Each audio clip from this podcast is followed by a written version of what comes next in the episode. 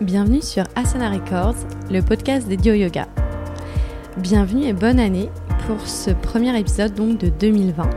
Je suis heureuse de vous retrouver aujourd'hui pour un épisode particulier parce que je serai seule à mon micro. Et j'avais envie aujourd'hui de vous parler des 5 choses que j'ai apprises en 2019. Alors voilà, on est déjà presque fin janvier, c'est presque trop tard. Mais pour autant, ça me semblait intéressant de revenir dessus et j'avais envie de le partager avec vous. La première chose que j'ai vraiment changée euh, et apprise dans ma vie en 2019, ça a été euh, ma routine du matin. Je me souviens que quand j'ai commencé mon, mon teacher training ici à Montréal, on devait tous se présenter en disant que, euh, en disant quel était notre rituel, si on en avait un, et le décrire. Et c'est à ce moment-là que j'ai réalisé que j'avais moi aussi changé une petite habitude en 2019 euh, qui était de me lever un peu plus tôt pour euh, faire quelques salutations au soleil, pratiquer une inversion, juste me retrouver euh, avec moi-même sur mon tapis. Et je crois que c'est vraiment devenu indispensable aujourd'hui dans ma, dans ma routine. Alors mes petits conseils, si vous avez envie d'instaurer un moment pour vous, le matin, ou ça peut être aussi en fin de journée, c'est déjà de, de vous consacrer 10 euh, à 15 minutes euh, dans un moment dans la journée qui, qui est propice pour que vous soyez seul, pas dérangé. Moi, je suis du matin, donc euh, j'ai plutôt avancé mon réveil. Mais ça peut très bien être avant le coucher, par exemple. L'autre petit conseil, eh bien, c'est de, de le mettre en évidence sur votre agenda, de vous bloquer ce temps-là. Parce que si vous si c'est visible euh, et si, euh, si votre agenda vous le rappelle tous les jours, vous avez plus de chances euh, de, voilà, de faire honneur à ce rendez-vous.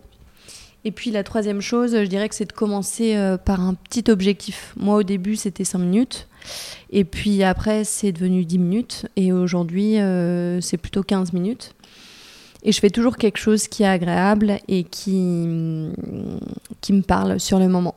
Donc euh, voilà, le, dernier conseil pour euh, instaurer euh, ce rendez-vous avec vous-même, je dirais, c'est de faire quelque chose qui vous plaît. Donc je m'impose pas des, des, postures ni des, des gros exercices quand je suis fatiguée. J'écoute vraiment mon corps. Donc parfois ça va être 15 minutes de méditation, parfois ça va être 15 minutes d'inversion.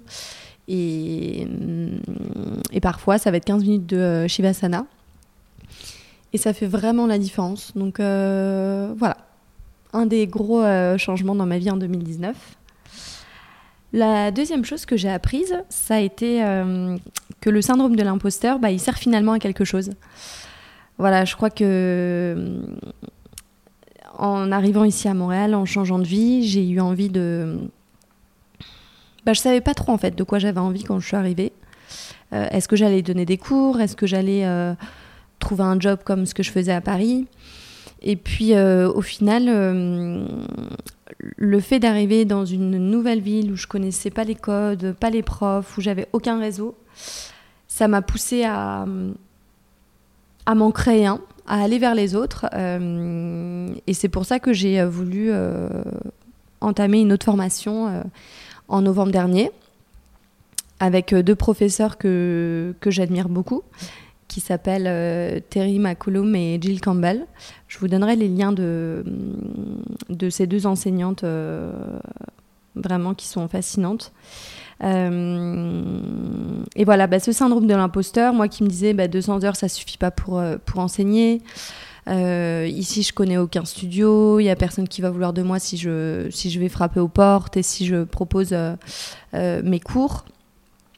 Euh, ce syndrome m'a vraiment poussé à, me dépasser et à aller euh, sortir de ma coquille et à apprendre plus. Euh, donc je me suis inscrite à cette formation et puis j'ai continué le podcast, ce qui fait que je reste en, lien avec bah, tout cet univers qu'est le yoga. je développe mon réseau aussi, c'est important pour, pour se faire connaître et puis pour apprendre.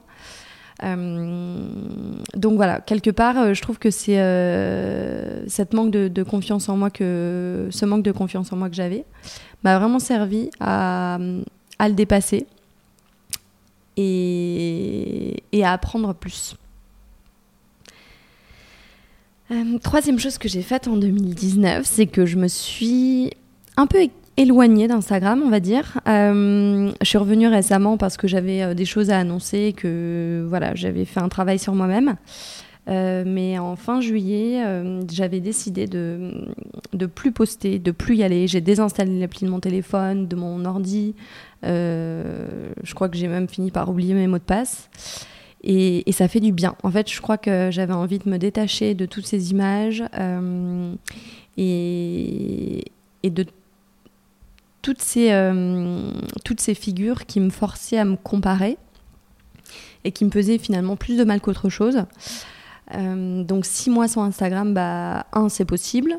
Deux, c'est plutôt agréable. Même si la première semaine, on, on a toujours certains réflexes comme ah bah, est-ce que j'ouvre l'appli euh, le matin en me réveillant alors que je suis même pas sortie du lit? Ah bah non, j'ai plus à le faire. Euh, trois, on se rend compte qu'on gagne énormément de temps à ne pas être euh, sur ce réseau social. Et puis surtout, quatre, mais ça, c'est aussi peut-être le fait de, m'être éloignée de, la France.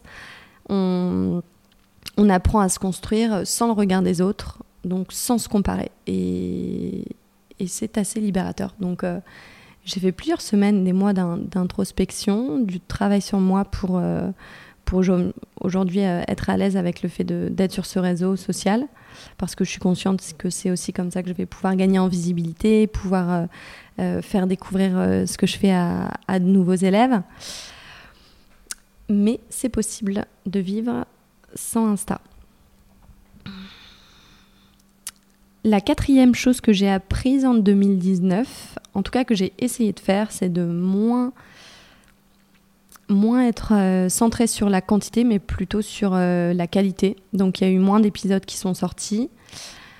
Euh, et encore aujourd'hui, j'essaie de me, discipliner pour avoir une certaine fréquence dans le